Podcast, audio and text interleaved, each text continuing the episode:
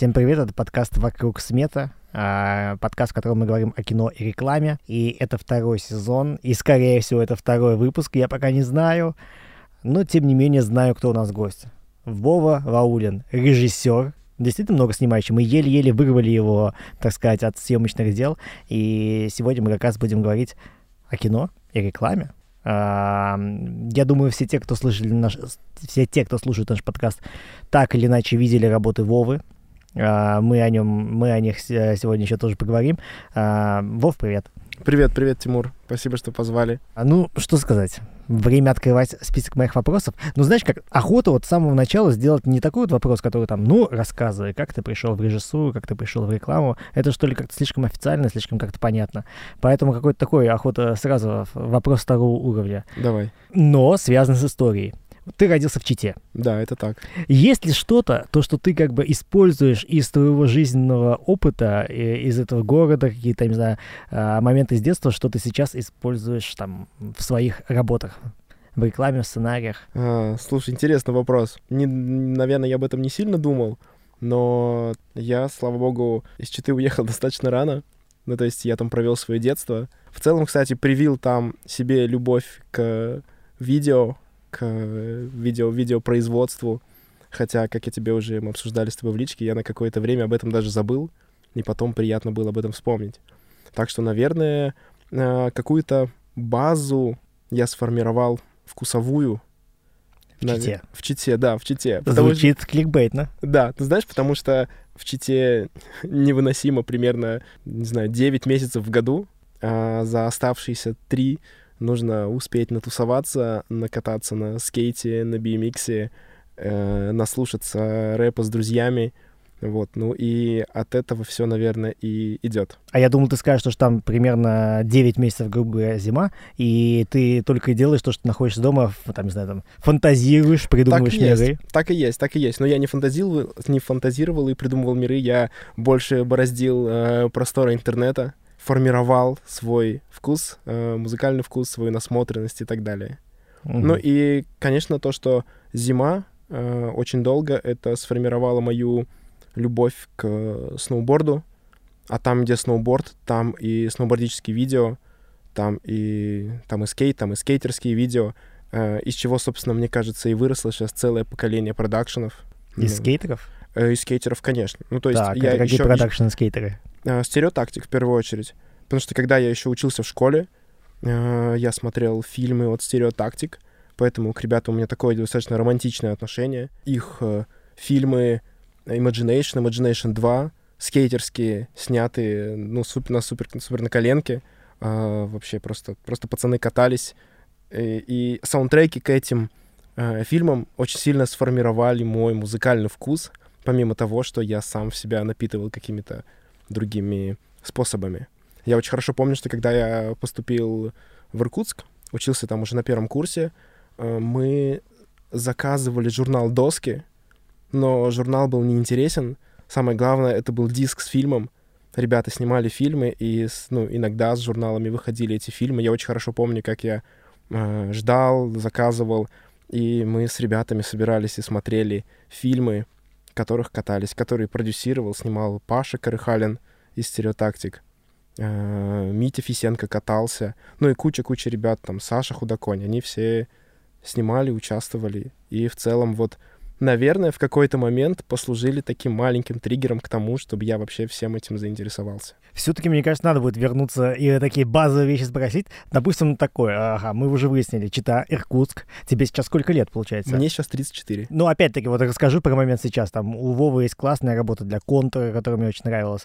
А, для самолета а, с, а, за границей, кто же там было агентство? The Clients, да? Clients, да. Да. Ну, вообще, куча классных работ. Я сейчас захотел сказать, как ты пришел в рекламу, рекламу, потом захотел не сказать, но тем не менее все-таки, ладно, расскажи, как ты пришел в рекламу? Вообще путь был э, не совсем прямой. Э, это было, это было интересное путешествие, скажем так. Из Иркутска на третьем курсе я перевелся в Санкт-Петербург.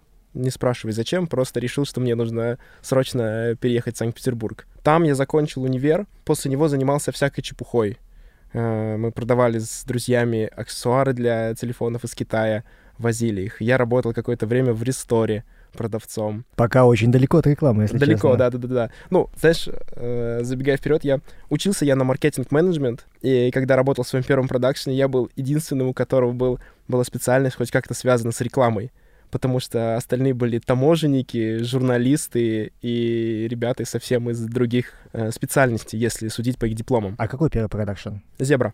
Зебра Hero? Зебра Хиро, да. Ты можешь сказать, у тебя первая машина была Мерседес, как будто вот так звучит ну, сейчас. э, Zebra Hero суперские ребята, я их очень люблю. Мы вместе с ними, по-хорошему, вместе с ними начинали. Потому что первые наши проекты мы вообще снимали на марке, бегали э, по морозу. Это было очень смешно. Но давай к этому еще вернемся. Ага, ага. В общем, Санкт-Петербург, 2010 год. Я закончил универ, занимаюсь всякими странными делами, всякими разными бизнесами, ну, бизнесами, громко, конечно, сказано. В общем, мы с ребятами возили аксессуары из Китая, э, мы работали в ресторе, причем так получилось, что мы и в ресторе тоже работали с моими же близкими друзьями компании. Мы компанию туда пошли, устроились и работали вместе. Вот. И в какой-то момент э, мои друзья из Иркутска, работающие в геймдеве, в компании, которая занималась разработкой мобильных игр, игр для соцсетей, они э, там начали формировать э, маркетинговый отдел. И они позвали меня. Я там занимался тоже в целом всякой ерундой. Э, рисовал баннеры, э, изучал статистику, писал какие-то креативы. В целом все, достаточно было все на начальном уровне, потому что геймдев обычно вырастает из программистов, технарей, дизайнеров, а как таковой маркетинг — это не основное их направление. И поэтому мы с ребятами вместе развивали маркетинговый отдел вот в этой компании. Вот. Это было... э, какой это был год? 2012, наверное. Мгм. 2012 год. 10 лет назад, получается. Да, Ну, чтобы так, э, тебе, получается, 24 года, ты как бы еще не определившись по жизни человек, Абсолютно, занимаешься да. маркетингом. Абсолютно хожу, хожу в офис, э, живу офисной жизнью. Обычно я рассказываю эту историю таким образом. Однажды в нашем бизнес-центре открылся, э, на первом этаже открылся паб. Это было начало конца, мне кажется, потому что каждую пятницу мы спускались на первый этаж, напивались, ну, такой мрачный петербургский движ. Вот, э, находил я себя где-нибудь в, э, там, ночью в рок-н-ролл караоке Poison, причем я там никогда ничего не пел, но мне почему-то там нравилось тусоваться. Ну как, трезвый я туда никогда не пошел, но каким-то образом меня туда все время затягивала судьба. И, в общем, это был такой достаточно э, грустный для меня период, потому что я был абсолютно потерян и абсолютно не понимал вообще, чем в этой жизни заниматься.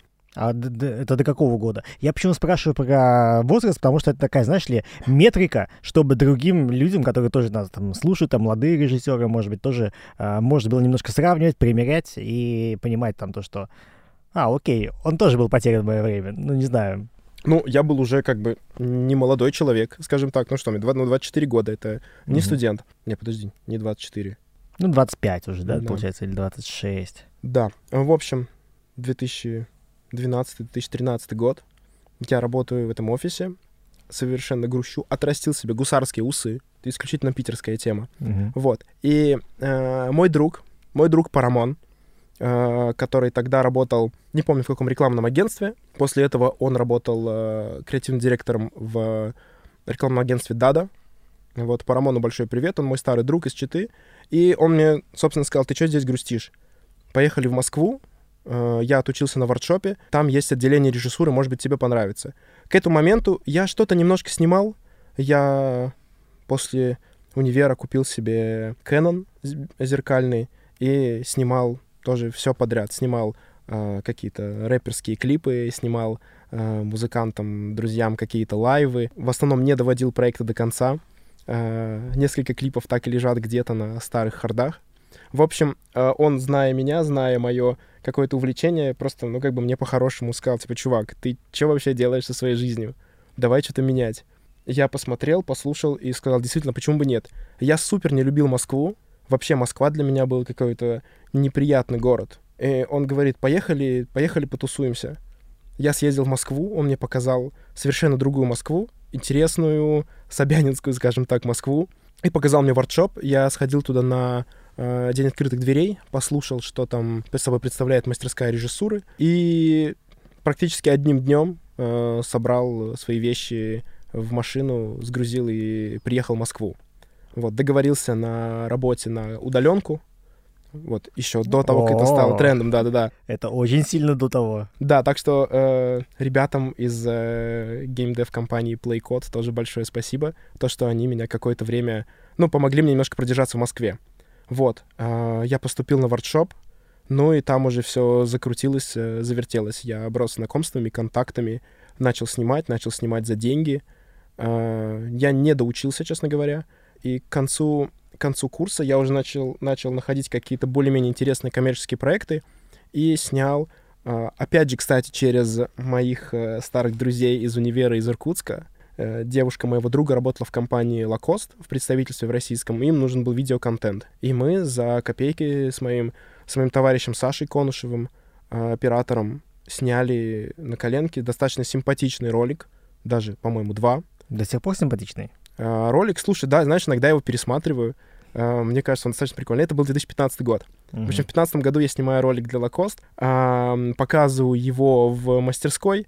Мне говорят, ну, в целом прикольно. Это совершенно не учебная работа, никак не связанная с работой, потому что, ну, все это понимали, вот. Но зато этот ролик увидели, увидели в Фейсбуке, и Костя Мельников из э, сейчас продакшена «Культ», а, он тогда познакомился с ребятами из «Зебры», и позвали, они позвали меня пообщаться, подружиться, и с тех пор мы... Ребята взяли меня в штат, и с тех пор, с 2015 года, два с лишним года, я работал у ребят в штате инхаус режиссером. Но инхаус режиссером это звучит громко, потому что мы с ребятами росли вместе, развивались вместе, делали тоже все подряд.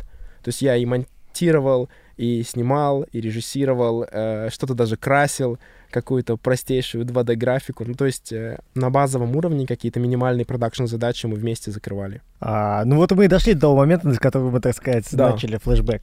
А, ну смотри, я все-таки хотел бы еще спросить про воркшоп. Сколько там вообще длится образование на режиссера? А, ты, ты говоришь, что ты не доучился, но что ты получил там? э, что ты получил там?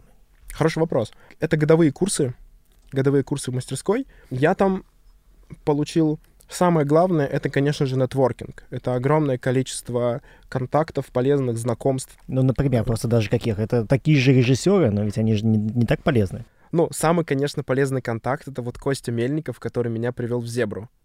Вот. Это супер большой такой э, шаг вперед был для меня. Супер важный. Поэтому тоже я Косте буду всю жизнь благодарен за то, что мы с ним когда-то пересеклись, и вот, э, собственно, он меня э, позвал к ребятам в «Зебру». Ребята из «Зебры», а Андрей и Артем тоже, кстати, учились на воркшопе. С тобой на одном курсе. Нет, они учились, по-моему, за год или за два до меня. М, Могу ошибаться. Вот, ну, в общем, чуть раньше, чем, чем я. Учеба на воркшопе, помимо полезных контактов, э, дала какие-то интересные базовые, базовые навыки, базовые навыки насмотренность именно классического кино, потому что там э, у нас был супер классный курс истории кино, который вел Дима Куповых. Дима Куповых ведет отдельно эти курсы по, по истории кино. Потрясающий человек, очень любящий то, что он делает. Я никогда не подумал бы до этого момента, что я могу там трехчасовой фильм 1924 года смотреть не просто не отрываясь. Это какой, например? Это фильм «Нетерпимость». Это потрясающее кино, когда ты пытаешься представить, какого масштаба были сто лет назад съемки, какие масштабные декорации люди могли построить для крошечной картинки квадратной, снятой на очень-очень большую камеру пленочную. И что еще? А, Один из наших э, преподавателей была режиссер Катя Телегина. мгм. Вот, Катя вела монтаж, и это тоже была очень классная, полезная мастерская. Катя была с нами очень строга, но строга по делу. Вот, и тоже нас научила основам монтажа, основам э, понимания того, как вообще работает э, визуальный ряд, как, Мгм. э, как вообще все это происходит. Но много ли режиссеров, которые тоже учились с тобой на курсе, сейчас тоже снимают, э, тоже такого достаточно высокого уровня, как ты? Ну, потому что, на самом деле, вот, я не знаю, те, кто не слышали, то Вова такой, вот, пр- прям снимающий, прямо индустриальный режиссер, востребованный. Спасибо. А, нет, на самом деле снимает, э, кроме меня, еще Эрадж, Эрадж Недоев, Мгм. э, мой друг. Вот. И, по-моему, все. Ну, то есть, э, есть ребята, которые что-то снимают творческое, небольшое, есть ребята, которые до сих пор учатся. С Э. моего, с моего курса вроде больше никто не снимает. Это везение или что? Но это сочетание факторов, я думаю. Конечно, везение, э, везение играет свою роль. Вот, ну и, наверное, какая-то амбициозность. Знаешь, когда ты к 20, скольки там, 6 годам э, сменил уже три города, и тебе везде не сидится, тебе везде что-то хочется делать, то это в целом, э, мне кажется, внутренний э, разгоняет внутренний движок э, амбициозности и желания чего-то достичь. Вот, поэтому, мне кажется, сочетание всех вот таких вот факторов, оно и играет свою роль. Так, ну вот мы дошли до Zebra Hero. Когда ты пришел туда э, работать in-house, Мгм. причем на самом деле, ну ведь в продакшенах не так часто бывают in-house режиссеры, а зачастую там происходит бидинг там и все прочее, да? Мгм, мгм. Какова Зебра была тогда и, и какой ты был в то время? О, я был супер зеленый, супер зеленый. Я вообще ничего не понимал, что происходит. Но даже какое-то время было fake it till you make it. А, но это достаточно быстро стало понятно, что как бы я а, супер неопытный. И там на первых съемках на меня ребята просто смотрели, я не- на них смотрел. Мы смотрели друг на друга, не понимали, что происходит, что Это делать. какие ребята, например? А, ну, ну, в смысле, ребята из Зебры. А, ну, то есть, понятно. вот, да. Но мы все были неопытные, мы все, поэтому как бы нам инхаус режиссер э, была достаточно актуальная позиция, потому что где-то режиссировал я, где-то режиссировал Андрей, где-то все вместе, где-то мы подхватывали. Постепенно Зебра росла, расширялась, э, рос уровень э, проектов, и Зебра достаточно быстро перегнала мою экспертизу. И держать меня уже в штате было не актуально. У меня уже как-то начал смещаться спектр задач. Я уже начал что-то продюсировать. Я монтировал какие-то проекты, которые приходили, которые ребята брали уже режиссеров извне на проекты, снимали, и мы внутри монтировали. Но в какой-то момент стало понятно, что я пока не дотягиваю до уровня проектов, которые, которые ребята снимают. Вот, мой спектр задач начал сменяться, я в какой-то момент понял такой, стоп, что бы сейчас было? Я только что звонил клиенту, воу, нет-нет-нет, это не то, чем я хочу заниматься, это точно куда-то не туда идет. Вот, пару дней подумал, сказал ребятам, типа, ребят, сори, я понимаю, что я вам бесполезен, и, наверное, я пошел.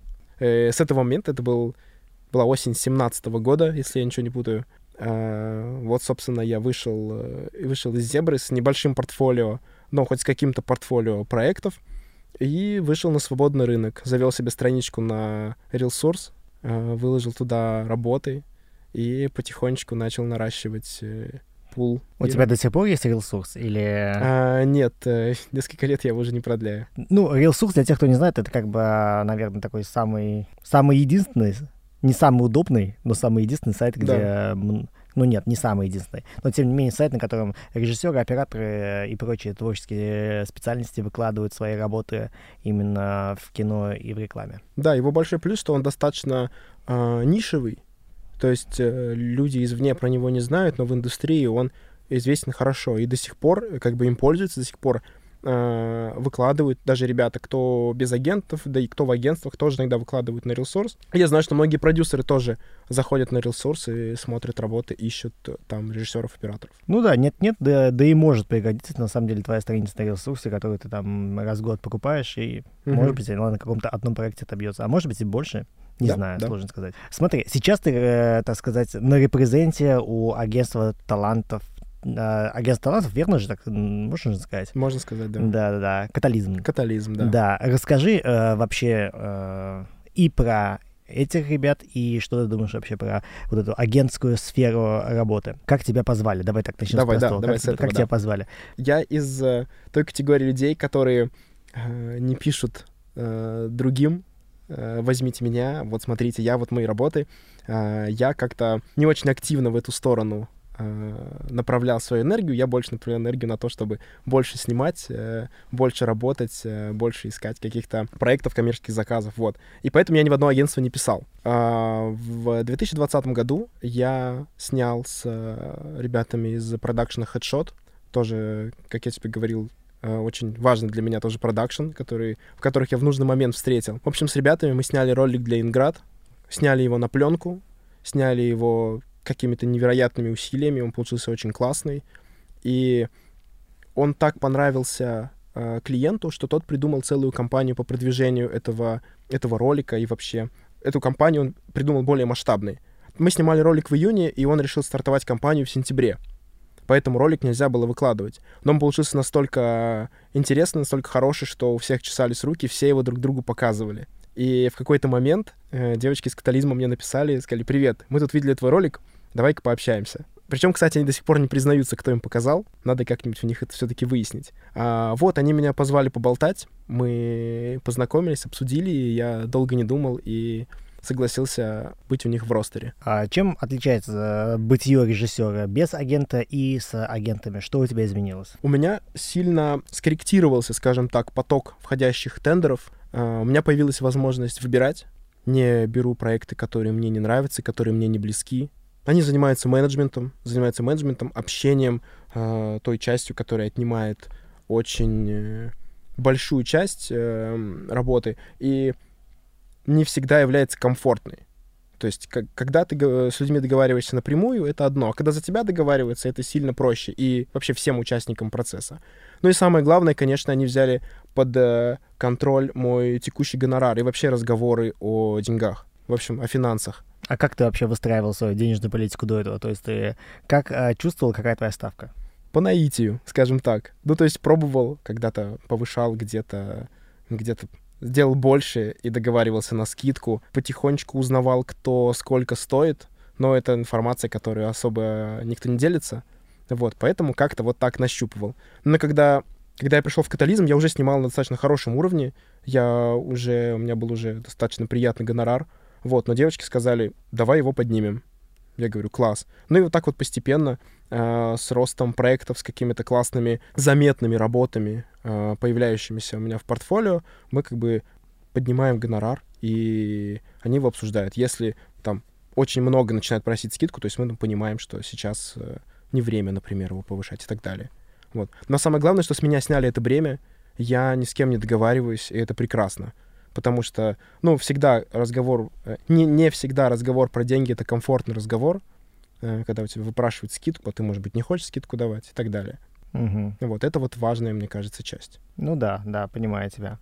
А, вот тоже хотел спросить опять-таки про режиссера, гонорары, ранги. Как бы ты сам бы охарактеризовал? А, какие есть, не знаю, так сказать, не категории, конечно, режиссеров, не хочешь такого кастово думать, но тем не менее, какие ступени режиссер преодолевает в своей карьере от начала до того момента, который ты знаешь сейчас?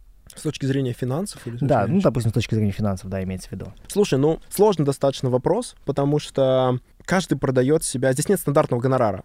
Понимаешь, это не техническая специальность, там, как у Светиков, например, почасовая оплата, э, когда они договариваются профсоюзно, что сейчас вот ставка такая, повышается там, с Нового года, переработки двойные и так далее. Здесь все супер индивидуально. Поэтому кто как хочет себя продавать, тот так себя и продает. В целом, если ты стоишь слишком дорого, то рынок тебя ограничит то тебя начнут э, попросить там, сделать скидку, выйти дешевле. Вот. Очень классный момент. Мне кажется, это делают, может быть, не самые опытные продюсеры, но это в целом мне очень помогало.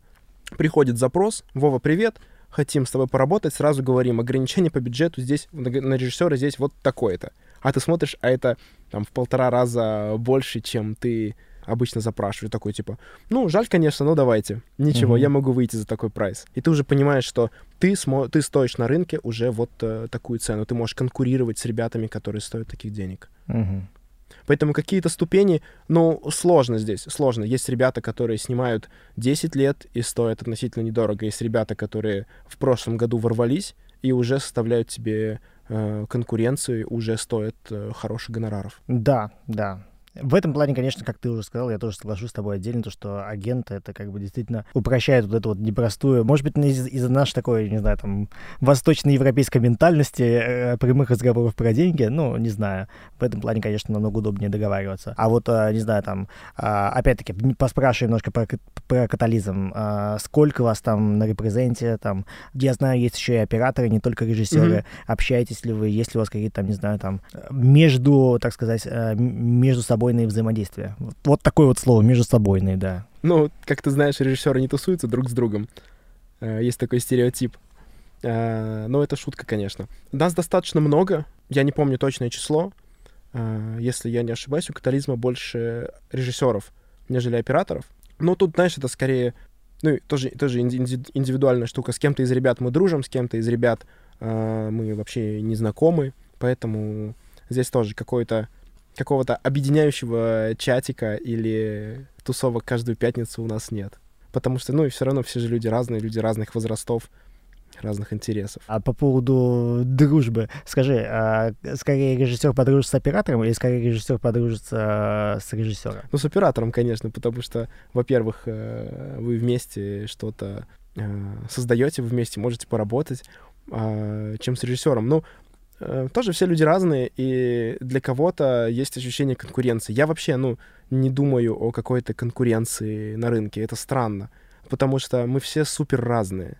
Мы все э, со своими особенностями, как творческими, так и личностными. Вот у кого-то там менее интересное портфолио, но он прекрасный человек, и с ним интересно работать. А у кого-то, а кто-то просто невыносимый, но у него такие крутые работы, что его все равно зовут. Поэтому, э, поэтому я вообще об этом не думаю, о какой-то конкуренции. И мне, конечно, в первую очередь интересно э, общаться с людьми с точки зрения каких-то человеческих э, качеств взаимоотношений. Да, рынок вообще большой, на самом деле. Мне да, кажется, да. много кому хватит работы. Всем хватит работы. Сто процентов, сто процентов. Первое сообщение, которым мы с тобой обменялись, помнишь, какое было? Ты, по-моему, какой-то мы тендер, да, с тобой обсуждали? Да, я, я, я, я только напишу, написал тебе, а, потому что не помню, как, не помню, как я узнал, но то, что ты выиграл. О, mm-hmm. Вов, классно, что ты выиграл. А, поздравляю, прикольный ролик, может быть. Не помню, какой, правда, ролик. Тиньков. Тиньков? Да. По-моему, да. Возможно, да. Э, классно, спасибо тебе за это. Это да. очень приятно. Вообще, очень приятно, когда люди пишут, я тоже стараюсь это как-то делать, ну, как-то высказывать свой респект, когда я вижу, что реально классная работа. И mm-hmm. иногда, знаешь, даже проигрывая какие-то тендеры, я когда узнаю, кто выиграл, такой, о, вот эти ребята, этот чувак там сделает сильно интереснее, чем я. Мне было бы интересно посмотреть, как он это снимет, потому что каждый представляет эту историю по-своему. И еще бы увидеть тритмент, потому что все равно как бы э, бывает тритмент на один, снял немножко по-другому, как он придумал то, что это захотелось как бы клиенту именно так выбрать. Ну, короче, там интересно, интересно. Чужие тритменты, кстати, это интересная штука. В свое время э, мне тоже они очень помогли. Я разными путями где-то я дружил с ребятами из агентства, э, из рекламного, где-то какими-то окольными путями. Я добывал чужие тритменты. Э, когда работал в Зебре, тоже мне попадались чужие тритменты. И нет же какой-то школы тритмента, все это делают по-своему. И это не какой-то стандартизированный документ, и, кстати, наоборот, когда тритмент выглядит как стандартизированный документ, знаешь, какими-то... Да плохо. Очень... Это, это ужасно, это ужасно. И поэтому эта штука мне очень сильно помогла. Поэтому, молодые режиссеры, ищите чужие тритменты, смотрите, воруйте как художники. Ну давай, вот э, те, кто дослушал до сюда, наверное, им предстоит, так сказать, откопать пер, э, золото. Не первое золото, но тем не менее золото. Расскажи какой-нибудь главный лайфхак тритментов. Я тоже расскажу потом. А, какие твои сейчас взгляды на его оформление? Оформление э, — это скорее немножко другая история. Ну, написание, да. Написание, прости. скорее, да. В общем, э, что хочется сказать. Он не должен быть сухим. Если вы пишете тритмент, он не должен быть сухим. Это не должно быть формально, не нужно бояться клиента, не нужно бояться агентства. Это такие же ребята, как и вы, которые идут к одной цели — сделать классный ролик. Конечно, если это какой-то там супер майонезный клиент, возможно, они какую-то легкую неформальность могут воспринять по-своему. Но с другой стороны, если ты делаешь неформальный, честный, открытый тритмент, где ты говоришь человеческим языком, где ты не придумываешь сложные слова, где ты лаконично и понятно описываешь свою идею, доносишь ее простым языком, ты гораздо в большей, большей вероятности достучишься до зрителя.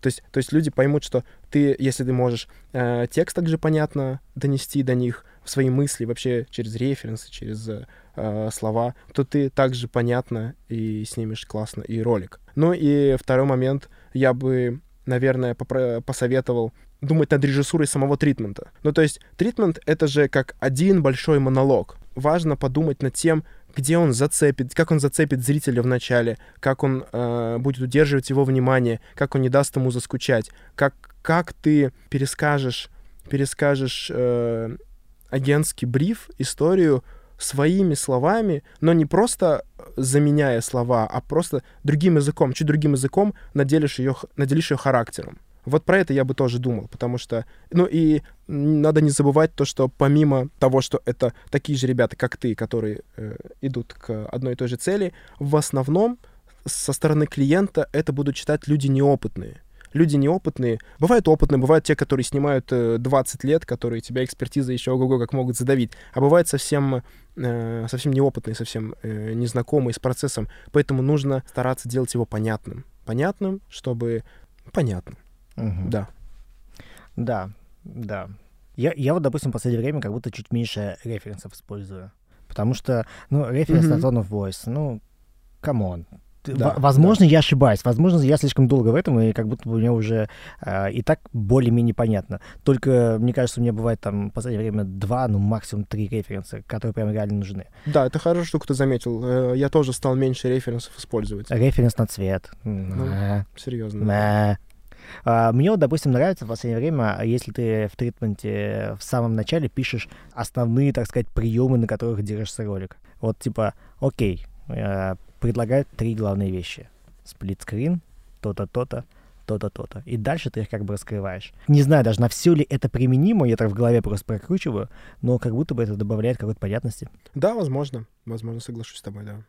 Ну, вообще, то есть, э, помимо больших полотен текста, важно еще делать какой-то summary внутри самого, самого тритмента, чтобы люди, которые бегали, пробегали, понимали. То есть, я, знаешь, еще задумываюсь о чем. То есть, представляешь, люди смотрят там по 10 тритментов.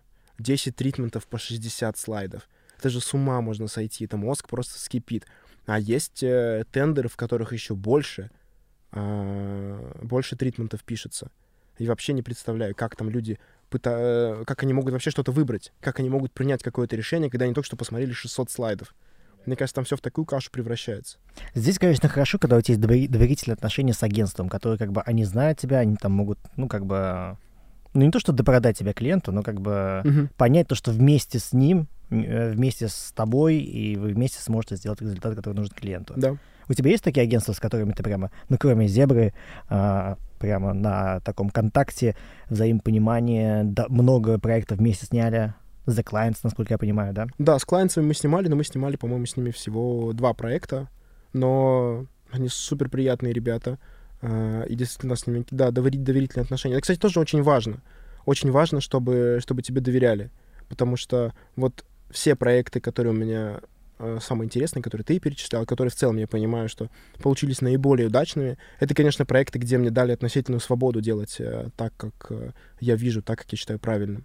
Мгм. Поэтому здесь тоже важно, чтобы эм, тебя не пытались задавить в угоду каким-то корпоративным задачам, наверное. Поэтому, кстати, э, я и стараюсь выбирать какие-то интересные проекты, в которые я могу действительно произве- про- привнести что-то свое. Потому что я понимаю, что если это реклама детского питания, там, скорее всего, ограничений будет такое количество, что ни на какое творчество силы времени вообще не останется. Ты сейчас, получается, снимаешь в основном более-менее с одними и теми, э, одними и теми же продакшенами, клиентами, агентствами, или все-таки действительно у тебя настолько разный поток а, за- не заявок, как бы запросов, то, что ты снимаешь очень с разными людьми. А, Ты знаешь, вот недавно пытался какую-то про- проанализировать какую-то статистику.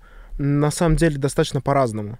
То есть, если вспомнить там последние несколько проектов, они в основном были с разными продакшенами.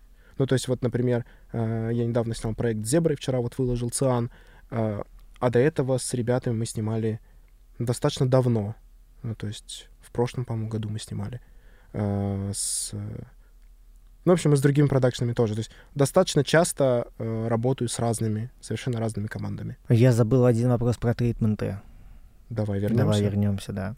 А, расскажи, как ты обычно строишь свой день, когда тебе нужно написать тритмент. Ты любишь его писать утром, любишь писать ночью, любишь, там, не знаю, там, с ноутбуком в кафе. Что тебе эффективнее? Хороший вопрос. Я недавно пришел к пониманию, наверное, как э, вообще нужно этот процесс строить.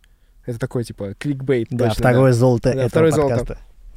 Короче, я понял то, что нужно отпустить. Нужно отпустить. Потому что, если бы ты меня спросил, не знаю, там, полтора года назад, я бы тебе сказал, первый день я страдаю. Я страдаю, я схожу с ума, я не понимаю, что писать, не понимаю, за что взяться. И потом я просто понял, что э, о, я, я склонен прокрастинировать, и, наверное, стоит это просто принять. То есть я понимаю, что основную часть работы я делаю сильно близко к дедлайну. Вот, ну, как-то так все время складывается. Я все время с, э, с горящим задом, я доделываю, но я понимаю, что в эти моменты выброс адреналина помогает мне собраться и сделать самую-самую ценную часть, написать какие-то самые ценные идеи, придумать. Конечно, бывают ситуации, когда времени не хватает, ты в последний момент что-то хватаешься и не успеваешь, в итоге текст получается не очень эффективным. Но если у меня есть достаточно времени на тритмент, если это не завтра утром сдача, то первый день я посвящаю просто, э, я напитываюсь информацией. Я открываю миллиард вкладок, я даже, может быть, я, я как бы вообще стараюсь ничего не писать в первый день. То есть я стараюсь просто смотреть. Я смотрю ролики похожие, я смотрю ролики режиссеров, которые снимают в похожем стиле, я ищу какие-то визуальные референсы, я вообще просто размышляю. Я размышляю, напитываюсь информацией. Я понял, что таким образом э, я на второй день становлюсь гораздо более подготовленным. Я уже спокоен, я себя не заставляю. Самое главное себя не заставлять. Самое главное это с собой прийти в какой-то баланс, какое-то спокойное состояние, в которое ты можешь не нервничать и прокрастинировать с э, чистым сердцем.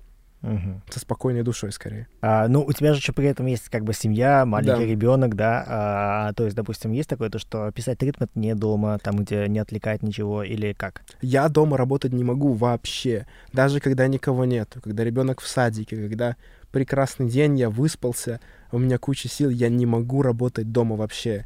То есть э, для меня, ну просто дом — это место, где ты отдыхаешь, где ты напитываешься силами, где ты, э, где ты постоянно что-то отвлекаешься.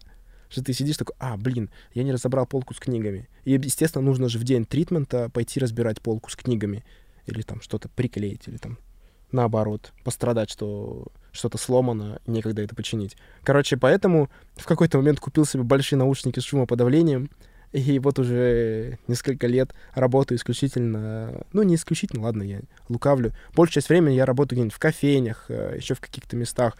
Э, Когда был карантин, э, я вообще сходил дома с ума и напросился к, э, напросился к ребятам в офисы, там, в продакшены или в агентство. Говорю, ребят, пустите поработать, с ума схожу не могу. А какие топ а, мест для работы, какие кофейни, какие места? У меня тоже есть два тоже Мгм. золотых таких драгоценных бриллианта, которые отдам, кто дослушает. Но вначале ты первый. А, смотри, я живу не в центре, и у меня там на районе есть несколько кофеин, поэтому я большую часть времени как бы работал там, в них там в двух-трех местах, просто в кофейнях на районе. Это, ну, есть? какой район, чтобы так вот примерно А, я живу в Солнцево. Я живу в Солнцево, и у меня там есть в ЖК несколько симпатичных кофеин, где есть черный кофе. О, у э, тебя хороший молодой ЖК. А, да, я в пике живу. А, хорошо. Я, я, я всегда думал, то, что хочу такой себе ЖК. Это ловушка. Почему? А, слушай, ну это отдельная большая тема. М, А, просто я, наверное, кого-то расстрою, но я склоняюсь к тому, что за МКАДом жизни нет. М. То есть я не тот человек, которому нужно уединение, я не стремлюсь построить себе дом в лесу э, и жить за городом. Нет, нет, нет, я люблю центр, я люблю вообще просто бурлящий город. Мне в нем супер комфортно. Мне вот я как раз наблюдаю за людьми, напитываюсь этим всем. Мне это все очень нравится, поэтому живите в центре, если у вас есть такая возможность. Ну, ребята. какой район, например, все равно тебя есть ребенок и садик, ну и все секции нужны все. Ну, это, это другой разговор. Но на самом деле, если захотеть, то все можно поменять, изменить, переделать. Я недавно узнал, что, оказывается, э, я могу сейчас ошибаться, может быть, сейчас кто-то из молодых родителей начнет на меня точить вилы, но Мы их не услышим. Ха-ха. садики не привязаны к прописке. То есть ты имеешь право запросить садик э, близко к твоему месту жительства. Не прописки, а именно жительства. Мгм. Вот. В центре, между прочим, низкая плотность застройки, низкая плотность э, населения, потому что ну, нет таких огромных человейников, как в э, районах. И поэтому э, детские сады не так заполнены. Мгм. Поэтому в целом ты там на госуслугах заполняешь, там пишешь, по-моему, там три, при- три садика. Ты Мгм. приоритетных выбираешь, и тебе дают место там, где оно есть. Мгм. Поэтому вот, если захотеть, то, конечно, все можно сделать. Итак, два моих бриллианта, которые я отдаю. А, Первое место — это библиотека имени Ленина, точнее, э, Российская государственная библиотека. Вот Ты там не был? Никогда не работал там? Нет, не был, не был. Офигенно. Я слышал, да, там потрясающе красиво. Да, тем более, если там А, и- Офис Зебры недалеко, там мало ли Офис там, да, да. да. А, мне очень нравится там работать, надо сделать просто читательски. И второе место, которое тоже мне нравится, на Арбатской, кстати, Мгм. вот мы тут недалеко, есть, короче, Hyundai, а, я не помню, как А, называется. я знаю, да-да-да. Там просто можно приходить и просто, мгм. просто бесплатно работать. Тогда я тоже отдам парочку бриллиантов. А, бриллиант первый, который недавно для себя узнал, это гараж, читательский зал гаража. Музе- Мгм. Музея гараж в парке Горького. Мгм. Там классно, тихо, спокойно. И второй, супер универсальный. Есть такое приложение «Кофейная карта», Coffee Map. Прекрасный проект, Мгм. очень их люблю. Это карта, на которой ты можешь найти спешлти кофейни в городе. Да, Да, у меня тоже есть такое приложение. Прекрасное, прекрасное приложение. Прекрасно, только после, только после начала войны оно стало... э, Российские кофейни ушли оттуда. Я вот не помню, у меня только не кофе называется. Слушай, это что такое другое? Да. Кофе, российское приложение, у них такой зеленый значок. На некоторых э, кофейнях на дверях даже висит у них стикер, типа А. «Йоу, мы есть в, э, в Map». В общем, это просто э, карта с прекрасными вкусными кофейнями, где есть хороший кофе. В основном там есть еще и завтраки. Но самое главное, там есть хороший кофе и возможность поработать. Ты любишь спешлти кофе? Да, я недавно перешел на черный кофе, и я понял, что вообще это ну, целая вселенная. Воронку, да, любишь? А, в основном фильтр я беру, потому что, потому что это быстро. Ты пришел, тебе сразу налили. Давай попробуем сделать матч. Э, на счет раз, два, три называем любимую э, страну происхождения кофе. Раз, два, три. Колумбия. Кения. Э, ну да, да. Ну, Колумбия есть самокате, например. Слушай, они, они все супер разные, поэтому... Это, кстати, прекрасно. Это, кстати, прекрасно, что ты всегда можешь зайти, узнать, какой, э, на, на чем фильтр, э, где-то есть по два на выбор, можешь брать разные зерна. Я Мгм. недавно взял себе Аэропресс, Мгм. потрясающая вещь, всем советую, Аэропресс суперская. То есть э, минимальные манипуляции, э, не обязательно быть предельно точным, как, например, с воронкой, там, по Мгм. температуре, по, по граммам, и почти всегда получается классный результат.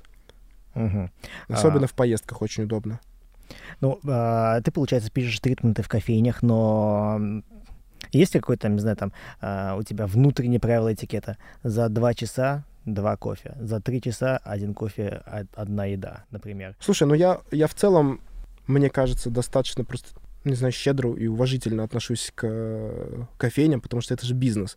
Я прекрасно понимаю, что человек, который берет одну чашку кофе и сидит там 12 часов, это не очень, э, не Мгм. очень выгодный, не очень хороший клиент. Поэтому я спокойно там... Поэтому я выбираю места, где есть еда преимущественно. Поэтому я там могу и позавтракать, и пообедать, и поужинать. Да, потому что, на самом деле, я тоже вот иногда так думаю, ну, ну, типа, там, сижу в кофейне, такой, Мгм. ну, что-то я засиделся, надо что-то взять. Хотя я даже не хочу, но, как бы, ощущение того, то, что ты, как бы, немножко плохой посетитель, ну, у него же тоже бизнес, я же Конечно, понимаю, конечно. это, как бы, это не по-человечески просто важно, мне кажется. Да, support your local business. Вот у меня, кстати, кепка. Это кепка кофейни Борис Сонный.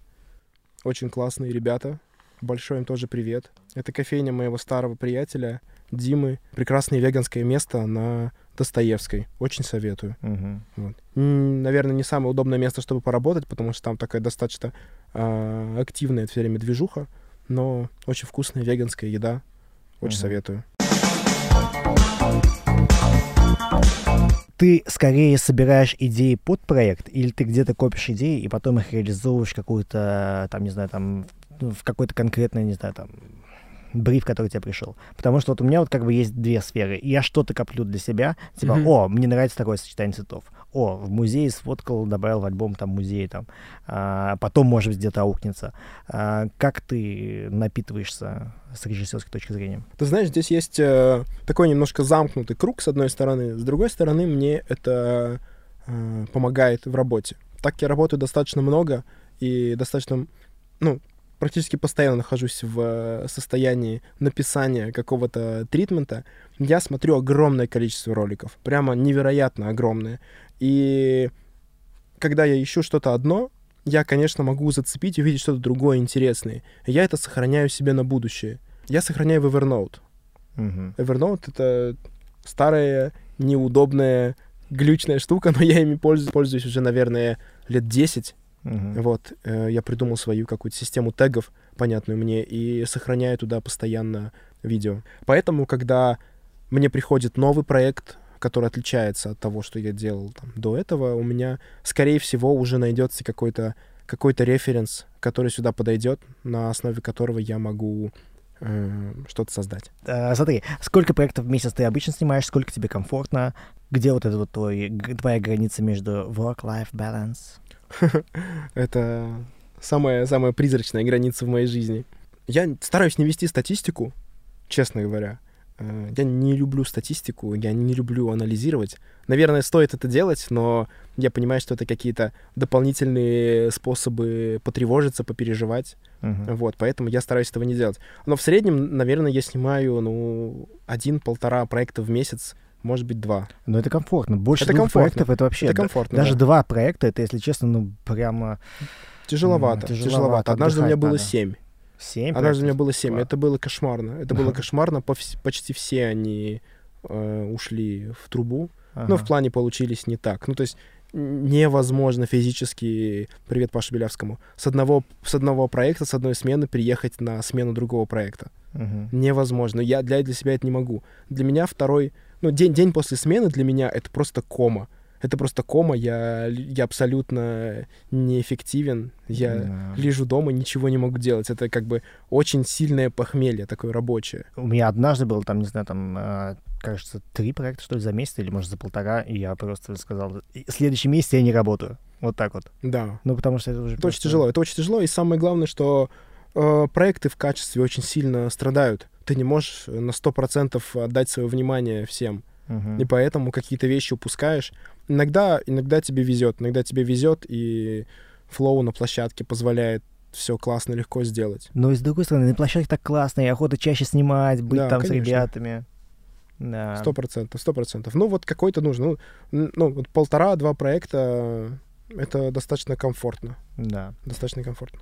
Коль уже зашел разговор про flow на площадке, а, какую, есть ли какие-то там принципы, то, что, что ты делаешь там на площадке, что тебе важно, и потом мы поговорим про, про команду, которая вокруг тебя уже там, наверное, точно уже костяк образовался. Да, есть какие-то ребята, с которыми я постоянно работаю. Там мой, например, второй режиссер Андрюха Венков. Андрюхе привет. То есть мы с ним часто снимаем, мы с ним очень много проектов сняли. Вот есть э, ребята, которых я подбираю отдельно под проекты.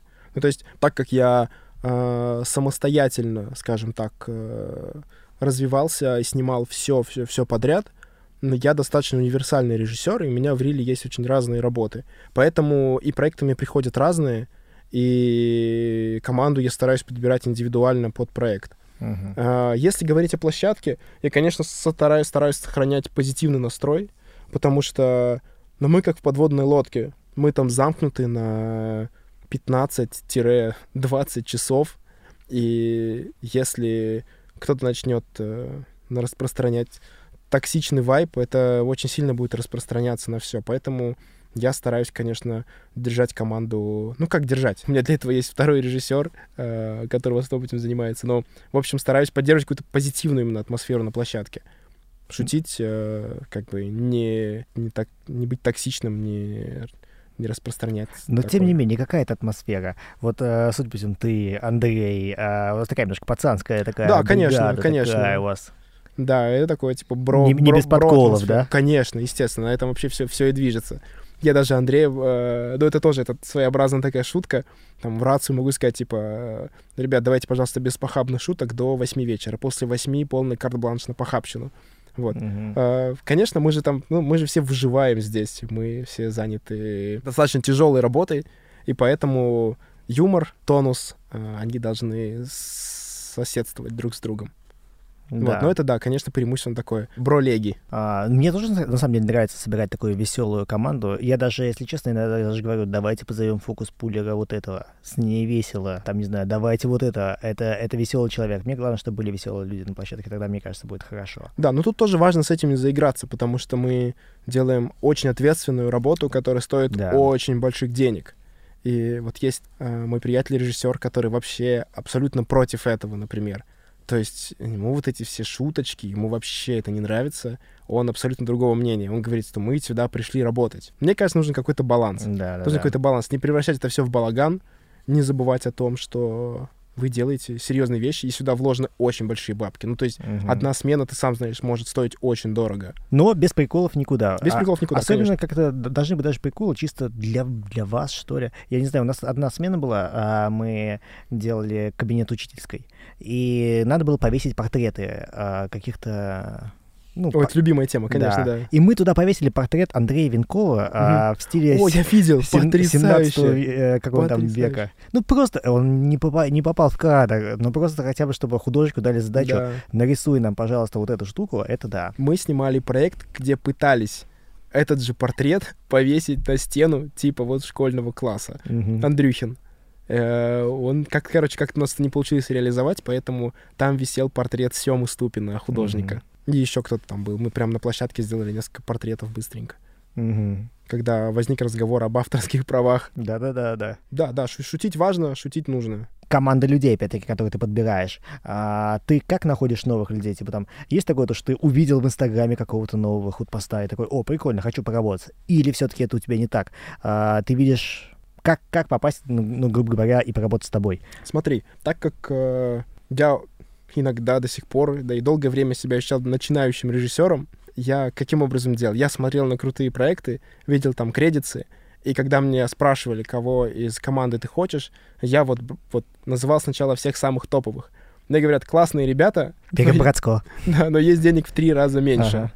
Вот, поэтому Ну вот да. так вот потихонечку я формировал э, какие, какой-то какой-то крю, всегда запрашивая сначала самых дорогих, вот. Мгм. Ну, либо тех, с, которым ты, с которыми ты уверен, что вот в этот проект нужно именно, именно с ними залазить.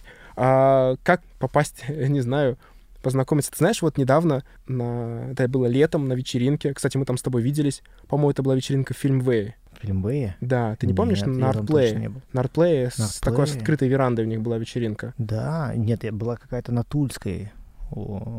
Не, на Тульской я не был. Ну, в общем, ладно, на летом Ага. на какой-то вечеринке ко мне подваливает чувак, э, пьяненький, э, рассказал вообще про, про себя, я его абсолютно не знал, и он мне говорил, посмотри мой сайт, посмотри мой сайт. Я говорю, окей, окей, окей. Он же начал немножко поднадоедать и говорит, посмотри мой сайт. Я такой, окей, класс. И потом на следующий день он мне написал, э, типа, чувак, помнишь, мы вчера познакомились, смотри мой сайт.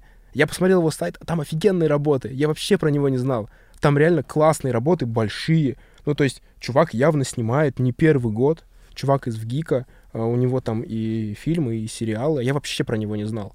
Ну Вот. И так мы познакомились, сейчас сняли несколько проектов подряд, супер подружились, очень классно. И как он мне потом сказал, что его никто не знает, потому что он не тусуется.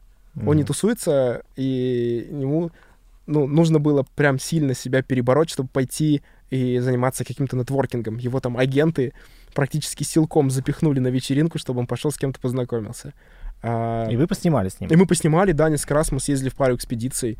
Э, Очень классно. Вообще экспедиции, конечно, сильно сближают людей, э, особенно когда они очень тяжелые. Вот, и вот мы с ним работаем, снимаем. Расскажи про какую-нибудь такую экспедицию, которая у тебя была.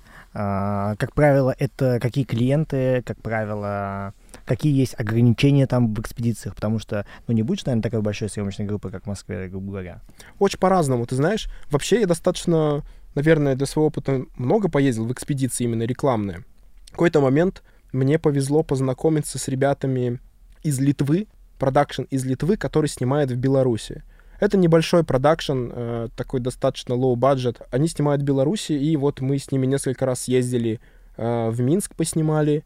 Потом мы с ними же съездили в Литву, поснимали, поснимали в Грузии. В Грузии я тоже познакомился с продюсерами, и меня туда тоже вызвали снимать. Тут тоже сильно все зависит, конечно, от проекта. Самая большая сложность — это то, что ты никого не знаешь. То, что ты никого не знаешь, и у тебя нету автоматического кредита доверия, который у тебя есть в э, знакомой, близкой тебе индустрии, где про тебя что-то знают, где с тобой кто-то работал, через кого-то вы дружите.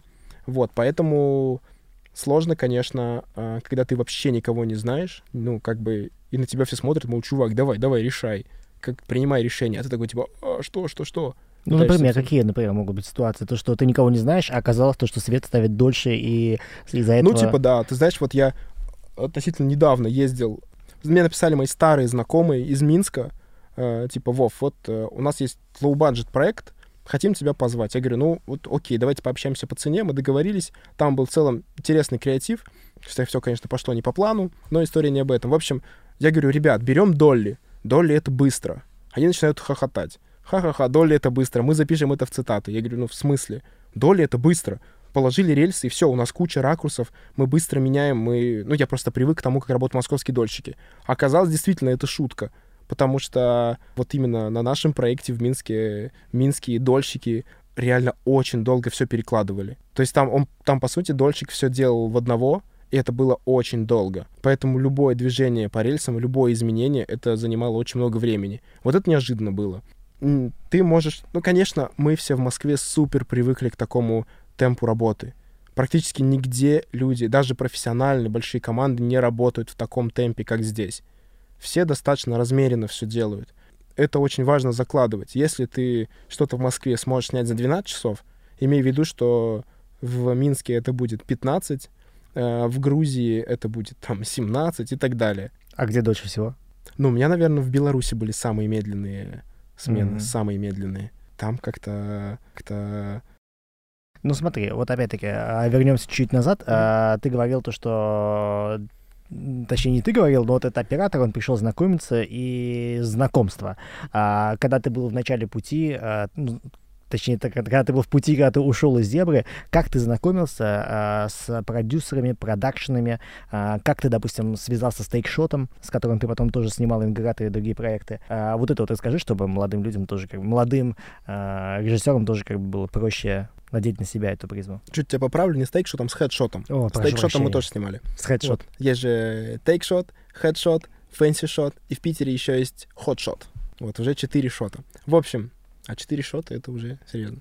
Короче, э, отвечая на твой вопрос. Скажу честно, у меня какого-то универсального ответа нету. Я в этом отношении человек достаточно ленивый и достаточно скромный. Поэтому только какой-то личный нетворкинг. Особо поиском я не занимался, все как-то получилось э, само собой. Поэтому тут, к сожалению, я какого-то совета не дам. Но, ты знаешь, вот, например, недавно, э, несколько месяцев назад мне написал молодой режиссер, говорит, Вов, привет, я там тебя нашел где-то. Я начинающий режиссер, я вот снял пару роликов, хочу пообщаться с тобой просто вообще как все устроено. Мы созвонились, пообщались, я посмотрел, он снял действительно симпатичный ролик, динамичный такой, с классными, с классными склеечками, с интересными находками, с аккуратной, точечной такой графикой. Просто вот, просто, просто ролик. Там какой-то там динамик, футболисты и так далее. Мы с ним пообщались, такой, все, класс, спасибо.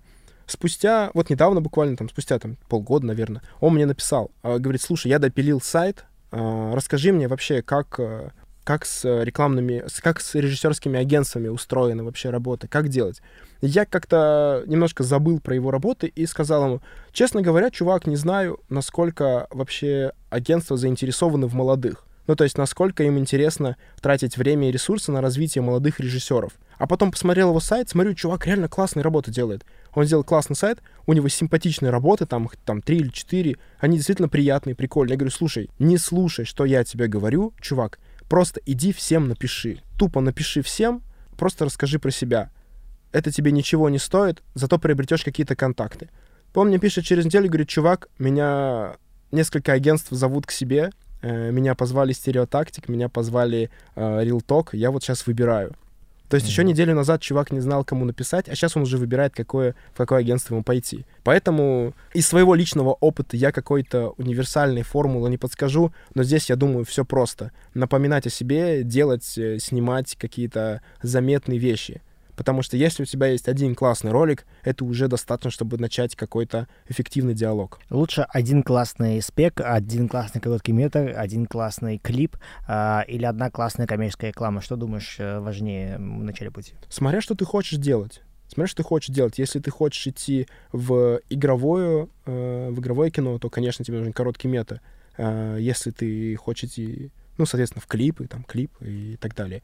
Иногда можно сделать классный клип и заявить о себе на рекламном рынке, потому что клип тебе позволяет какие-то творческие штуки реализовать интересно, необычно. А сейчас все стараются найти какой-то какой-то новый язык, все стараются найти что-то, что-то будет выделяться, потому что насмотренность невероятная, усталость от, от, от э, контента тоже невероятная. Все хотят делать что-то заметное. Э, я знаю ребят, которые снимали спеки, которые снимали симпатичные спеки на коленке, и сейчас тоже в агентствах Мурат Ногмов, я знаю, снимал спеки. Э, Илюха, кажется, Черепица тоже спеки снимал. Да. Вот. И как бы ребята... Нет, мы на самом деле тоже снимали спеки. То, что начиналось у нас как спеки, несогласованная реклама. Uh-huh. Сейчас мы, мы продаем эти спеки. Мы назвали эти спеки так, что несогласованная реклама, но это как интеграция в э, YouTube-канал. Здорово, вообще классно. Да-да-да. да. То, То есть наши спеки дошли до такого антиспичного да. уровня.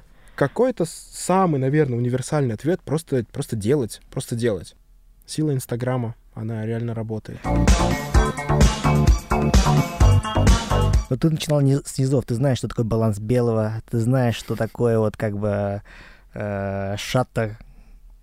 Да, я знаю. Не вот эти вот 180, 270, э, 360. Я знаю, что такое неудачно отформатированная флешка. Это все я тоже знаю, да-да-да.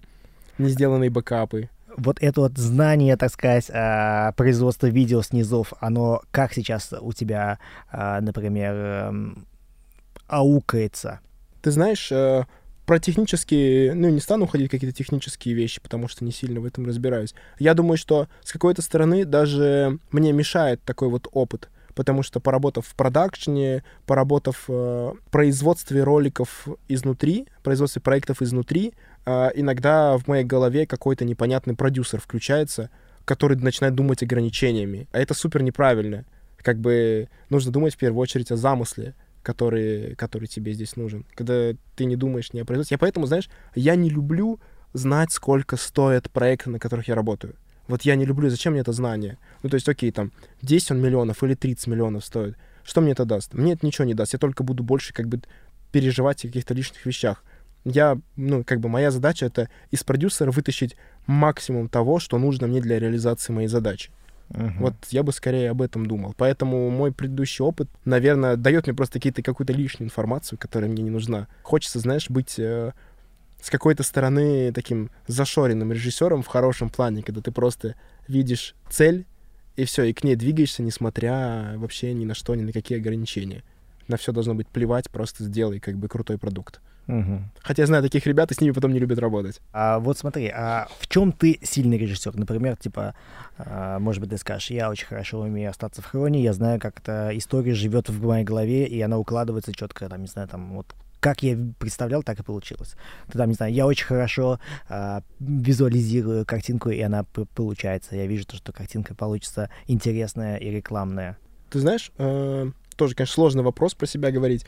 Я думаю, то, что мой бэкграунд в монтаже, а я очень много монтировал, он мне в целом помогает заранее представить, как э, будет ролик работать с точки зрения монтажа, с точки зрения взаимодействия каких-то сцен и кадров. Вот э, в этом, наверное, есть у меня определенная сила. Я стараюсь э, выбирать ролики с какими-то интересными, сложно постановочными штуками.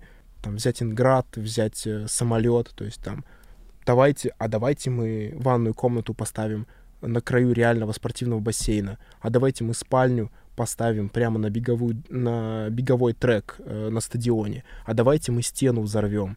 То есть, а давайте мы сделаем буквы там 7-метровой э, высоты, на них будем залезать. То есть какие-то сложные штуки, которые для меня будут э, челленджем, как это реализовать.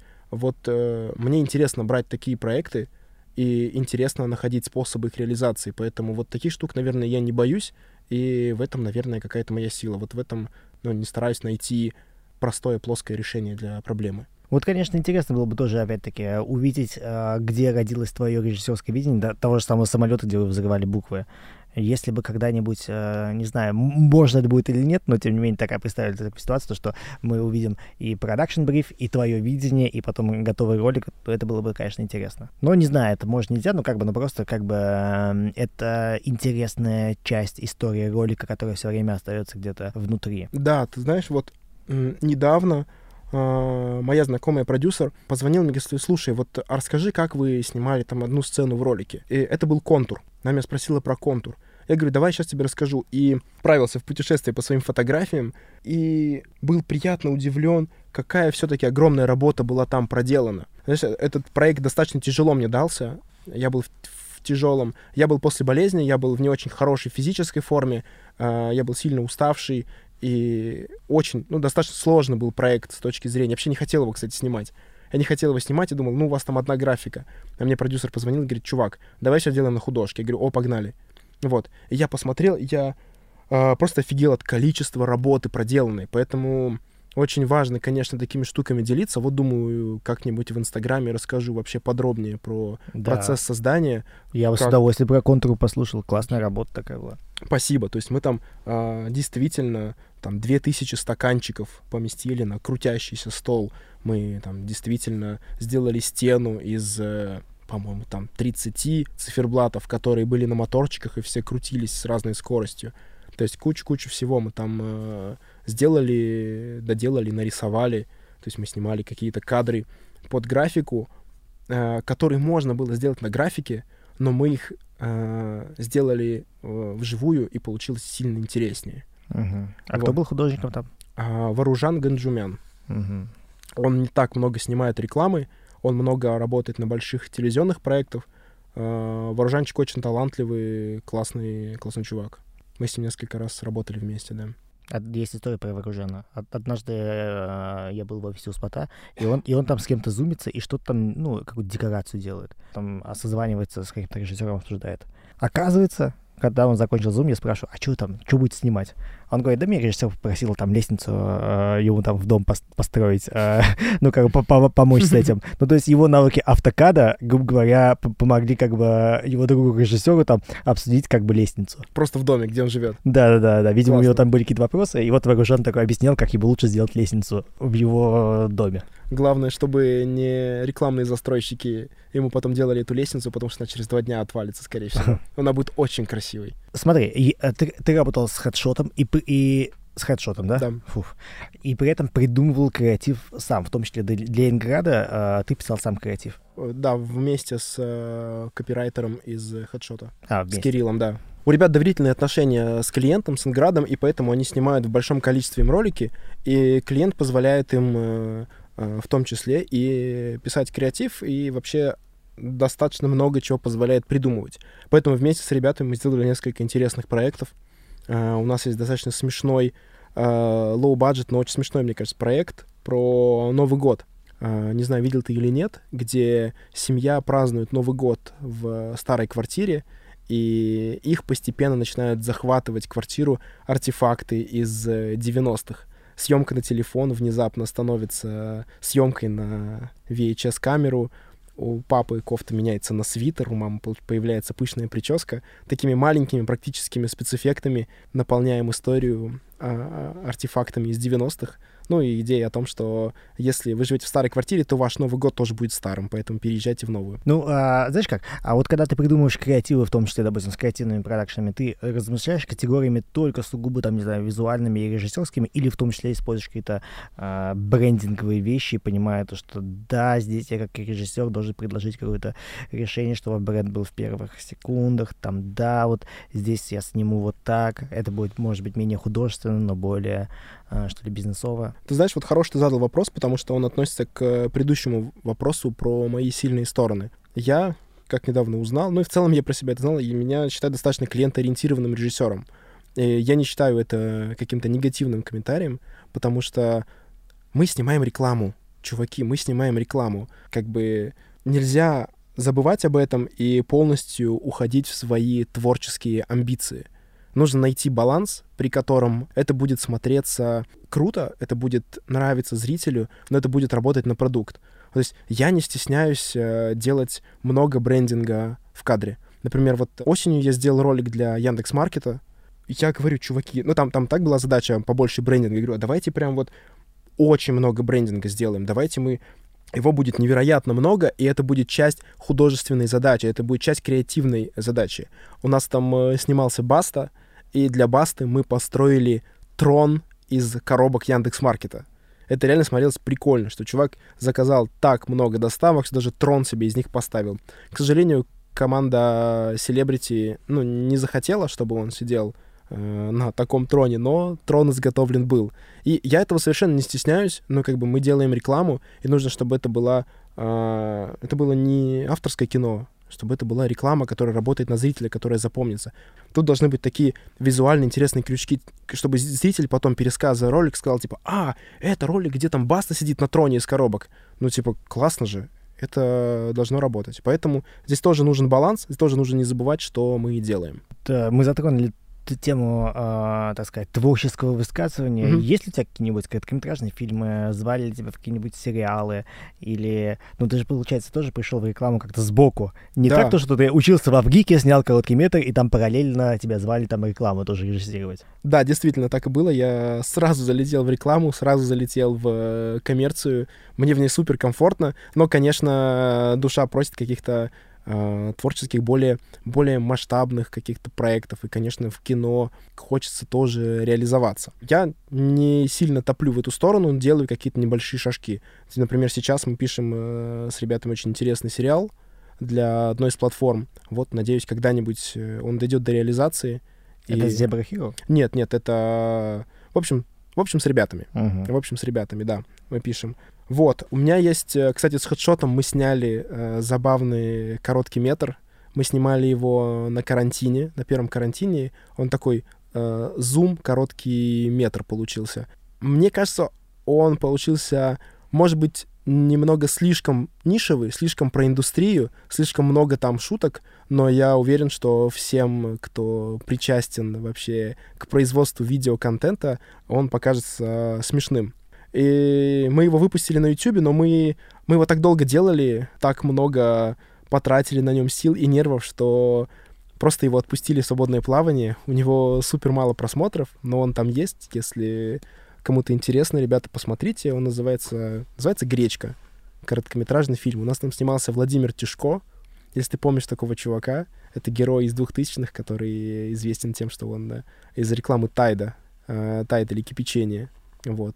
И актриса Маруся Климова. И еще много ребят из э, индустрии, стилисты, художники, постановщики. У нас тоже там снимались в эпизодических ролях. А, ну нет ли такого, то, что ты себя ощущаешь каким-то неполноценным режиссером без хотя бы одного короткого метра, такого задумчивого восьмиминутного? Слушай, ты знаешь, это такая э, биполярная история, потому что э, с одной стороны, да, э, хочется, хочется снять что-то большое, что останется надолго в памяти. С другой стороны, я себя супер комфортно чувствую в рекламе, мне нравится, что я делаю. Ну, то есть, э, конечно, конечно, я не сто процентов роликов выкладываю там э, в соцсети, как-то их промоутирую, э, но я в основном, в основном я доволен тем, что я делаю, мне нравится результат, который получается. Поэтому я вот пока в такой позиции нахожусь. Я думаю, что всему свое время, всему свое время, и этот путь, мне кажется, естественный, и он в любом случае приведет туда, куда мне бы хотелось быть. Самая запоминающаяся твоя реклама с точки зрения комфорта, классности, самый такой, знаешь ли, эмоционально классный проект, который у тебя был? Хороший вопрос. Заметил, как я часто хвалю твои вопросы? Да, ну клиент-ориентированность, да, Ну, как бы, да. Естественно. Коллеги, спасибо за вопрос. Коллеги, спасибо за вопрос, да. Слушай, э, честно говоря, самые комфортные проекты, они не всегда самые интересные. Даже когда тебе позволяют, э, дают определенную свободу действий, ты на себя взваливаешь достаточно большой спектр задач, амбициозные какие-то решения, которые не могут пройти гладко. Ну, такого не бывает, чтобы пройти гладко. Что они пройдут гладко. То есть, например, на той же рекламе самолета мы улетели на 4, по-моему, часа от достаточно длинной уже смены. То есть у нас была суточная смена из одной декорации. То есть у нас декорация не сработала таким образом, как она должна была сработать. И поэтому мы 4 часа пытались снять ее по-другому и придумывали решение, как не потерять выразительности э, с неработающей декорацией. Это была одна длинная смена? Или Это была вас- одна длинная смена, очень длинная смена, да. И тогда уже были прогрессивные переработки, да? А, да, слушай, да, были прогрессивные переработки. Самое интересное, что сначала уехал оператор, потому что ему нужно было другую смену. И вот последний кадр, самый сложный, который у нас был вот из-за этой декорации. Ты вспомнил, как ты раньше снимал на Марк и взял камеру сам. Нет, нет, нет. У нас этот кадр э, вместо оператора снимал э, оператор Долли и механик. Ну, потому что там была простая достаточно задача по камере, но там была сложная постановка. И потом все затянулось настолько, что мне пришлось уехать, потому что у меня был Сапсан на другой проект в Питер, и вся команда доснимала дубли уже без оператора и без режиссера. И я ехал в такси, э, и просто там с закрывающимся глазом смотрел, ребята мне присылали, присылали дубли в телефон, и вот так мы утвердили и сняли этот кадр. Класс, хорошая история. Да. Тоже охота ответить на тот же самый вопрос. Ну, наверное, на сами самые классные проекты, они, конечно, творческие. В них, как правило, больше всего удовольствия. Да, может быть, может быть. Но ты же, ты же понимаешь, что, как я уже говорил, всегда все может пойти не так. И даже Мгм. когда все супер комфортно, всегда может произойти какой-то факап. Ну, я согласен, как бы, наверное, вспоминаются только такие самые тяжелые смены, самые долгие, самые непростые, а, и они кажутся такими, о, уже постфактум, о, прикольно, классный был проект. Мне вот нравится, когда тоже там, не знаю, а, если как бы сравнивать а, смена в павильоне в одной локации без практически перестановок и что-то такое более а, передвижное, то, конечно, второе, наверное, более эмоционально. Да, но и, но и более выматывающие, конечно. А, помню, у нас а, какая-то была съемка, я забыл даже, блин. Сейчас, сейчас. Не Сити, а... Короче, где э, офис Сбера на Кутузовском. Да, я понял, да-да-да. Да, и у нас там в два юнита снимались и завозили технику на самой вершину вот это вот здание, где э, супер сложно зайти, а, супер сложно как бы перемещаться, надо, надо пересадка в лифте, понимаешь? Просто жесть. Если э, есть возможность не снимать в Сити, не снимайте в Сити. Да-да. Ну, короче, э, лифты с пересадкой, вот, ну, как бы вот э, там вот что-то такое... Мгм. Когда мы это сняли, сейчас уже думаешь, о, боже прикольно было. Слушай, ты знаешь, вообще это очень, э, очень сложный момент, э, такое, знаешь, посттравматическое расстройство. Э, Надо мной мои, мои агенты смеются, что я не могу какие-то проекты выкладывать, потому что настолько тяжелый был процесс съемки, настолько тяжело все пошло и пошло не по плану, что ты не можешь объективно посмотреть на финальный продукт. Э, У меня есть, э, у меня есть проекты, на которых я знаю, что мы там просто умирали. И я знаю, что они должны были выглядеть по-другому, я их не могу выложить, хотя на самом деле, на самом деле, а, они классные, они классные. Я вот недавно обсуждал, мне говорят, ты чё, чувак, выкладывай, ты чё, это потрясающий проект. Да-да-да, понимаю тебя. Вот. А, возвращаясь к вопросу, какие самые комфортные смены, э, это чужие. Как помнишь, летом я Да, к ты вам приходил на прошел площадку. мимо нашей смены. А зачем ты ходил там вообще? Слушай, ты знаешь, э, было прекрасное лето, прекрасная погода, у меня было свободное время. Я узнал, что несколько проектов снимается. И это очень классно, И кстати. ты проехал по всем? Да, я, не знаю, там пять, наверное, площадок. Ну, не в один день, конечно, но побывал на пяти разных площадках. Это очень классно. Но я был рад тебя тогда видеть. Взаимно, взаимно. Э, было, было здорово, ты приходишь, э, на тебе никакой ответственности. Ты сможешь, сможешь спокойно посмотреть, как ребята работают. Можешь какие-то фишки перенять. Это была жесткая смена, ты бы только знал. Это одна из самых тяжелых смен. Серьезно? Да. Вот в парке, где у вас все такое чинно, мирно, солнышко, Да. прекрасно. Так, это там, где... На Новодевичьем парке вы снимали. Да, да, да, просто... Да, наверное. Если Леша Янков был там оператором. Да, Леха был, да. Да, ой. Просто бывают такие, короче, моменты, когда начинается очень много комментариев, а, и вы попадаете в водоворот комментариев, который О, никак не да, останавливается. да, да. Все, все, все потеряли нить, а, никто ничего не решает там, не, ну, как бы мы просто ждем комментариев от клиента, и идет, не знаю, там, импровизация какая-то. А лицо, принимающее решение, подключается по зуму и ничего не видит. Ну, короче, Такое тоже бывает. Ты знаешь, блин, я даже снимал с японцами. Прекрасные люди, просто вообще потрясающие, такие лапочки. Но и у нас была очень простая задача. Это был ролик... Мы снимали, по-моему, да, мы снимали подгузники. Это был очень простой ролик. э, Маленькая уютная студия. э, Там мама поднимает малыша на руки из кроватки. Это все-все очень э, майонезно, чинно, мирно, очень спокойно.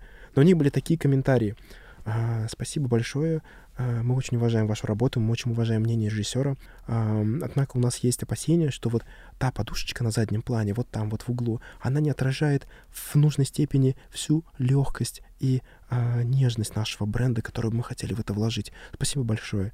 И вот так вот каждую подушечку, каждый вот э, сантиметр мы двигали и достигали ощущения нежности и легкости от э, всего декора и ну и прочее, прочее. То есть там 7-часовые PPM, там 5-часовые созвоны. Это... Хотя проект очень легкий, по идее, был. Мгм. Ну, есть какая-то такая стадия а, какого-то проекта, когда вначале все идет хорошо, хорошо, хорошо, хорошо, хорошо, и тут неожиданно на каком-то моменте, ну, как-то меняется общее настроение у всех, и такие, давайте уберем вот этот пол, Давай, а давайте вот так, а давайте вот так. У нас даже на одном, на одном проекте клиент подошел к оператору и сказал, а давайте вот так снимем. Обожаю, обожаю.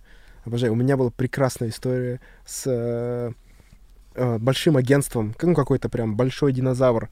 И у них креативный директор э, снимает иногда как режиссер, и он сразу сказал, я там без режиссерских амбиций, я там ничего. Но внезапно, срочно собираем, э, собираем созвон. Вот внезапно там 12 человек должны срочно созвониться вот именно прямо сейчас. Что мы обсуждаем? Э, у нас в, в ролике была простая ситуация. Девушка проспала. Э, кадр, нач... ролик начинается с кадра, когда э, девушка спит на кровати, на тумбочке телефон, а на телефоне сидит кот. И начинает звонить телефон, и звук приглушенный, потому что на нем сидит кот. И кот убегает, девушка хватает телефон, просыпается. Полторы-две секунды кадр, очень короткий. И тут вот начинается срочно созвон. А, вы знаете, мне кажется, что вот креативный директор говорит, что вот эта кошка, которая у нас заявлена, она, а, она, понимаете, она персонаж. Мы не можем просто взять ее и убрать. Она должна вернуться. Мы должны видеть ее дальше. Она должна присутствовать во всем ролике. Я говорю, ребят, ну это, ну это не так важно. У нас есть... Причем, ну это была реально, это была маленькая-маленькая неважная деталь ролика, там очень много всего другого происходило. Я говорю, это действительно, ну нам не важно, мы можем убрать. Если режиссер считает, что мы в 12 человек созвонили, чтобы обсудить что-то неважное, ну и вот такой просто подход. Вот человек да. очень хочет вот показать свою экспертизу, свое, свое влияние. Вот это вообще особенность нашей сферы. Мы одновременно да. работаем на уровне профессионалов, когда ты там решаешь вопросы, но и одновременно все равно мы же какие-то люди со своими комплексами, проблемами. Ну, в общем, короче, все равно, э, все равно все мы э, люди разные и проецируем свои какие-то э, и проблемы, и переживания, и то, какое у нас было детство, на то, как мы себя сейчас, сейчас ведем. Конечно. И такое большое количество людей задействованы, Э, что, знаешь, там, то есть тебе кажется логичным, что мы принимаем какое-то решение, а там команда клиента не может принять это решение, потому что у них вот внутри иерархия построена по-другому.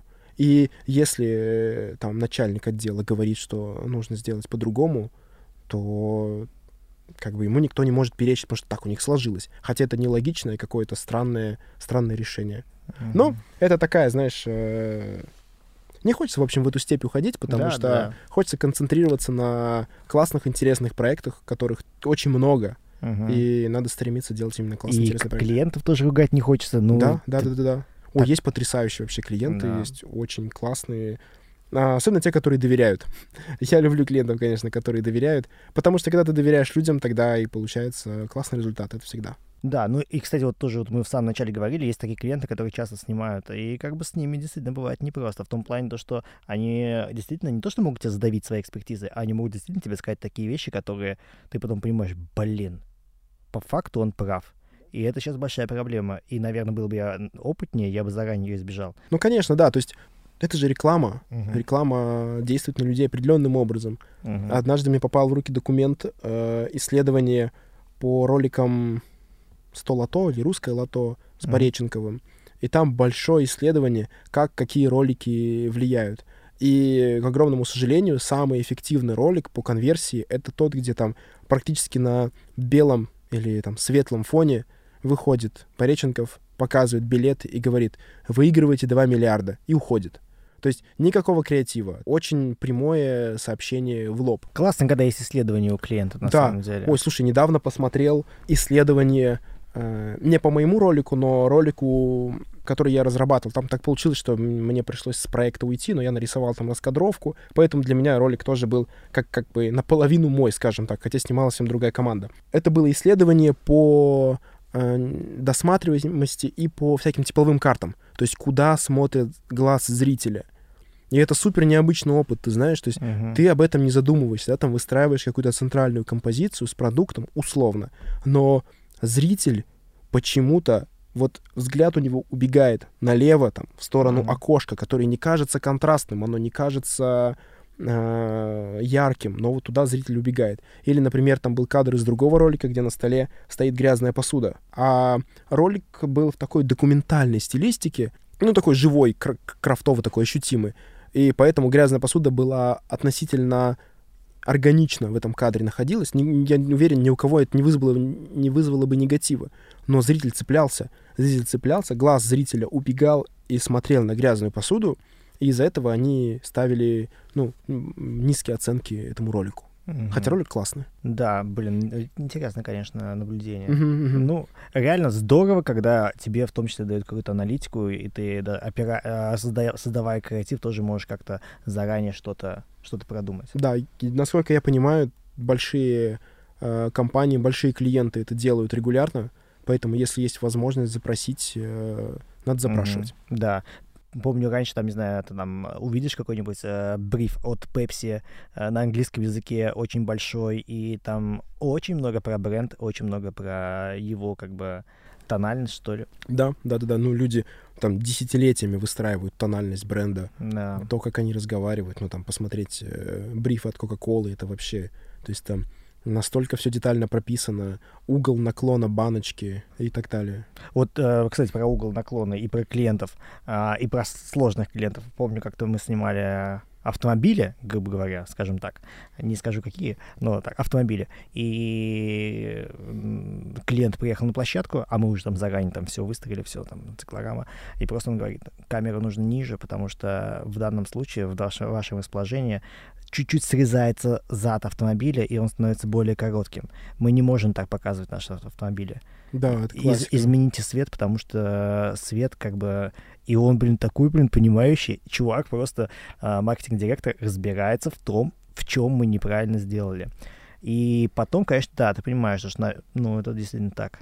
Типа у этого бренда есть точно достаточно большое количество регламентов, которые ты не можешь нарушать. Это знаешь, как если на площадке одновременно проводится фотосессия, обожаю, кстати, то можно заметить, что э, обычно клиенты к фотографиям дают Требовательные. гораздо более требовательны, да. Да. потому что, во-первых, потому что они в этом более опытны, ну, в целом, более Мгм. простой формат, а во-вторых, потому что это более масштабный формат, то есть там билборды, э, visual, огромное количество разных материалов, там баннеры и прочее, прочее, прочее, э, где этот материал присутствует. Это не, не просто ролик там, в двух-трех версиях, это вот огромное количество всего, поэтому там, конечно, супер важно. И согласование поз даже на самом деле с, одной стороны, может показаться абсурдным, когда там на PPM согласуется, в какой позе там будет фотографироваться, там, не знаю, там человек и, и, так сказать, бренд.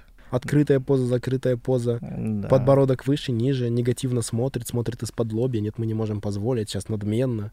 И Мгм. крутят, крутят, крутят бесконечно. Ну и понимаешь, на самом деле, то, что да, действительно, как бы не просто так это все. И, и я, я в эту секунду осознал эту бесконечность бытия просто. и- Абсолютно, да-да-да, дзен.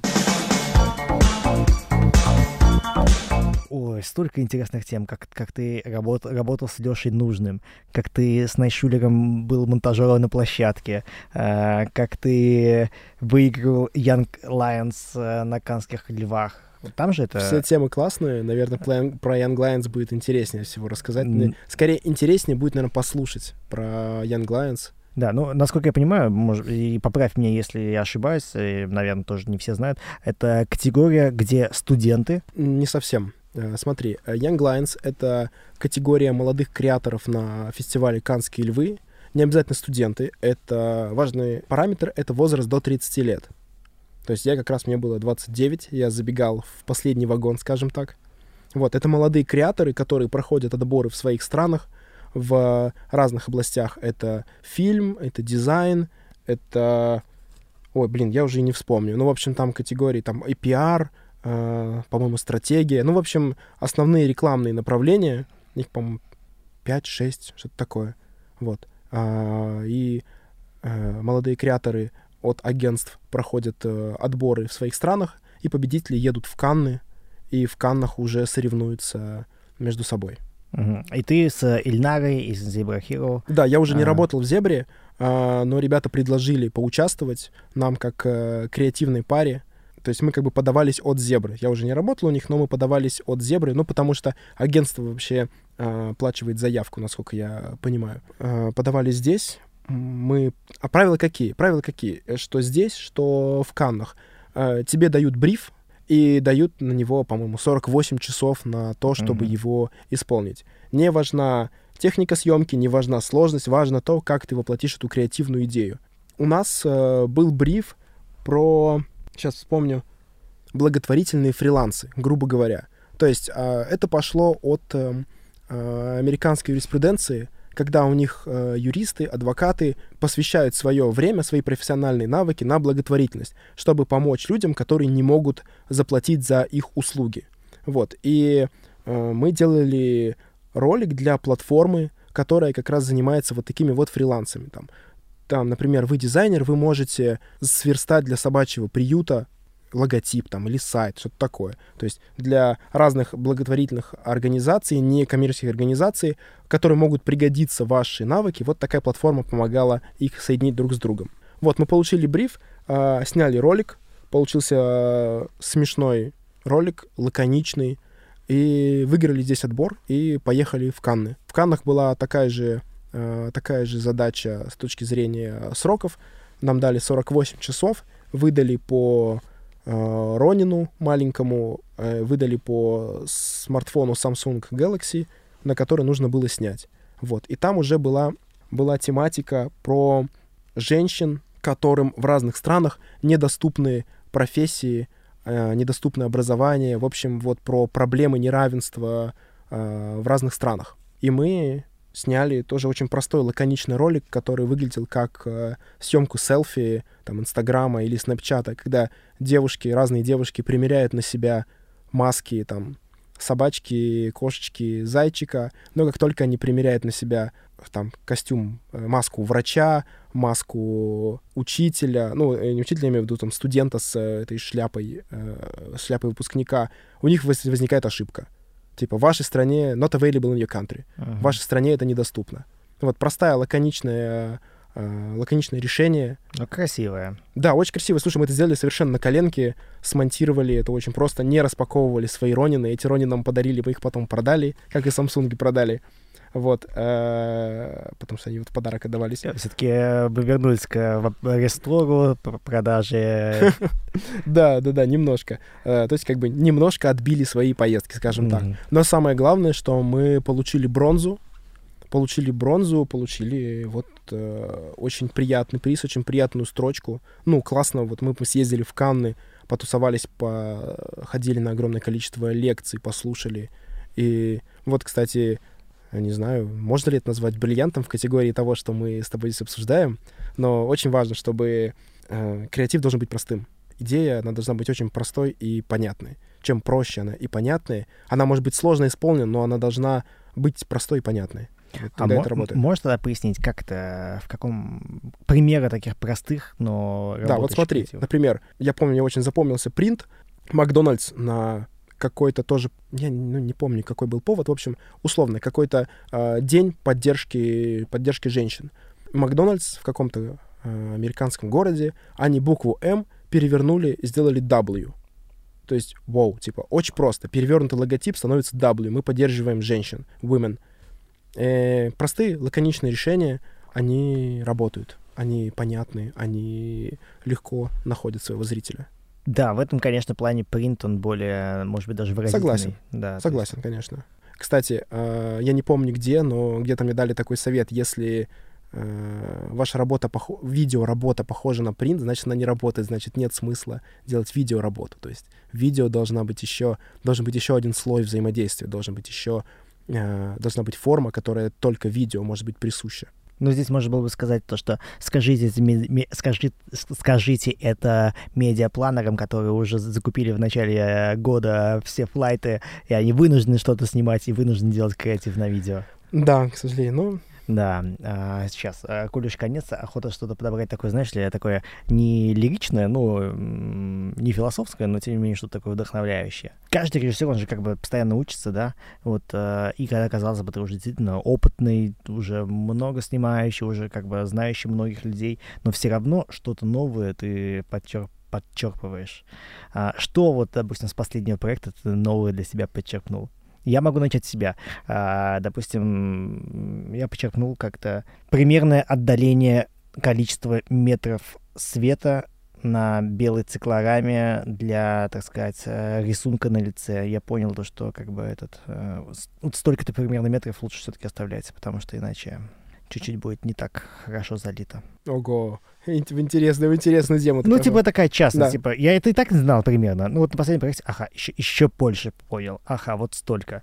Ага, вот столько будет вот эта вот э, белая ткань, и, соответственно, на следующем проекте я буду знать то, что вот примерно вот здесь мы камеру не поставим. Хороший вопрос. Мне кажется, что все чаще я убеждаюсь в том, что нужно делать тесты. Нужно всегда делать тесты каких-то сложных вещей. Но это не очень вдохновляюще, да, звучит про тесты. Не, Не- очень практически нет. Ну, практически, да, зато. Но важно отстаивать, конечно, свои идеи, если ты в них действительно веришь. Если ты веришь, что это работает, то важно их отстаивать. Важно не уйти просто в спор. Но идти просто в спор. Э, Важно слушать тоже. Слышать то, что тебе говорят, и понять, как это применимо к проекту, как сделать, как сделать это лучше. Как сделать это лучше, не, чтобы это не противоречило тому, что предлагаешь ты. Если из практических, ответственно набирай команду в экспедицию, закладывай больше времени на, на съемку в экспедиции. Ну, я могу тоже в ответ Давай. сказать, чтобы у нас было, так сказать, по... У меня в последнее время мысль, то, что, come on, зачем я расписываю кадры? Давайте просто preshoot сниму вам и отправлю. Вот можно я так сделаю? Это же намного более понятно. Конечно, да, раскадровка никогда не работает так, как работает пришут. Но не всегда есть возможность, знаешь, сделать preshoot, потому что вот, например, на последнем проекте у нас была декорация э, не до конца готова, чтобы мы сделали пришут заранее. Мгм. Вот, поэтому не всегда есть такая возможность, но, конечно, да, если что-то можно потестить заранее, если что-то можно прикинуть заранее, попробовать, это нужно делать. Да, вот я, вот, допустим, провел э, вот это вот воскресенье, снимая пришут. То есть мы сделали как бы э, раскадровку мы сделали, но я такой понимаю, блин, вот это недостаточно, чтобы захотели купить. Надо сделать пришут. Ну, купить, имеется в виду, купить креатив. Да-да-да. Потому что мы там писали креатив для э, бренда. Как агентство? Да-да-да. Ну, вообще, на самом деле, а, вот «Громкие рыбы» — это больше как агентство, чем нежели продакшн. То есть мы придумываем креативы. Мгм, мгм. А, и я пошел, снял пришут. Ты знаешь, даже я недавно слышал несколько историй, когда люди заходили со своими идеями к эм, брендам и успешно снимали ролики, у них покупали креатив. Потому что обычно же другая, а, другой процесс обычно же идет от задачи. Обычно обращаются и говорят, а вот нам нужно то-то, то-то, то-то. И придумайте нам что-то. А иногда вот бывают такие случаи, когда креативная команда что-то придумывает, типа, о, вот у нас есть классная, классная Мгм. идея для фирмы, которая делает двери. Да. Давайте зайдем. Ну, мы там как бы участвовали в, в тендере на креатив, поэтому как бы просто, чтобы в этом тендере еще лучше доказать то, что мы это можем сделать, вот мы там сняли пришут. Но я даже более того скажу, а, тоже так вот в конце интересной фразы э, вброшу, мы даже однажды продали ролик, который уже сняли. М, это класс. Мы уже написали креатив, сняли ролик и продали его. Круто. Вот это уровень. Но это, конечно, знаешь ли, никому не советую. Вдруг бы ничего не случилось бы. Кстати, знаешь, вспомнил, по- возвращаясь к творческим э, проектам, меня недавно позвали срежиссировать мультик, детский мультик. И я с радостью согласился, мне кажется, это супер интересно попробовать себя вообще в новой форме. Я даже не представляю, что мы там будем делать. А, Надеюсь, они это не услышат. Э, Но мне супер интересно, как вообще это все может работать, как это может взаимодействовать. Мне кажется, это очень, очень необычный опыт. Да, как кто-то сказал, то, что на самом деле в мультипликации намного больше у тебя средств выразительности. Конечно, конечно, конечно. Тут ты, ну, камеру только так можем поставить. Конечно, да, да. Тут до стены вот столько вот, ну не можем, все тут у нас батареи наш. Да, можно все что угодно. Абсолютно не ограничен вообще ни в чем. Абсолютно не ограничен. Вот это, конечно, интересно. То, как сейчас развивается мультипликация, как развивается графика вообще. То есть есть э, примеры классных работ очень высокого качества, имею в виду с точки зрения сложности графики. Не с точки зрения именно артовости, а вот именно сложности графики, которые выглядят вообще, ну, то есть ну, невероятно. И это, это, кстати, вот э, это, кстати, чистая режиссура. Я вот думаю, то есть, представляешь, ты ничем не ограничен. Ты можешь придумать любые миры. Ты можешь делать все, что угодно. Ты можешь вот э, формы превращать в... им- изменять форму предметов, изменять свойства текстур, свойств, физические свойства предметов изме- изменять, и это может работать на твою э, режиссерскую задачу. Это же прекрасно. Мгм. Но такое обилие возможностей может тебя просто раздавить, мне кажется, в том числе. Ну Потому да, что да, уже- да. Все мы любим ограничения, а тут их еще меньше. Ну да, да, да, хорошо себя, конечно, в рамках держать, Да. хоть каких-то, потому что свои внутренние рамки могут и не сработать. Ну, я, я надеюсь, э, этот проект э, и случится, и, и, и понравится. И вообще, кто знает, может быть, это только начало, как там в песне Спасибо. Элвана. Мы в самом начале, и потом через 20 лет ты скажешь, ну, раньше я снимал рекламу, а теперь я известный мультипликатор, да. Что-то Может там быть. мне просто там сказали, сделай. Я ничему не удивлюсь, куда эта дорога вообще еще повернет. Та дорога, которая началась с продажи э, аксессуаров для телефонов. Ну, я предпочитаю думать, что она началась э, со съемок э, экстремального видео на папину камеру где-то далеко в Чите. А я вообще думаю, то, что, знаешь, э, моя первая работа была, я был вожатым. И вот мы недавно встретились, как бы, э, грубо говоря, на проекте, и у нас оказалось, что все были вожатыми, понимаешь? Ого. Режиссер, он же тоже вожатый. Ну Опе- да, оператор да, да, да. тоже вожатый. У нас так получилось, что оператор тоже вожатый. Это просто другая форма примерно того же, чем я и занимался. Да, да, да. Ты знаешь, я иногда думаю то, что режиссура — это не сколько осознанный выбор, э, вот то, где я сейчас нахожусь, то, чем я занимаюсь, а сколько естественное развитие каких-то внутренних качеств, которые просто перевели, привели меня сейчас вот в эту индустрию. Вот, вот сейчас я занимаюсь этим, и я реализую какие-то свои внутренние амбиции, внутренние качества, и использую какие-то какие свои навыки вот, вот так, таким образом. Я абсолютно согласен, да. С нами был сегодня Вова Ваулин, классный режиссер. Э, Смотрите его работы, подписывайтесь в Инстаграме. Спасибо большое, что позвали. Очень классно поболтали. Новый для меня опыт. Потрясающий. Мне нравится. Э, Мне кажется, многим и режиссерам, и всем тем, кто занимается съемками рекламы, будет очень интересно. Да, спасибо, Тимур. Ладно, все, всем пока. Йоу. Вокруг смета. Thank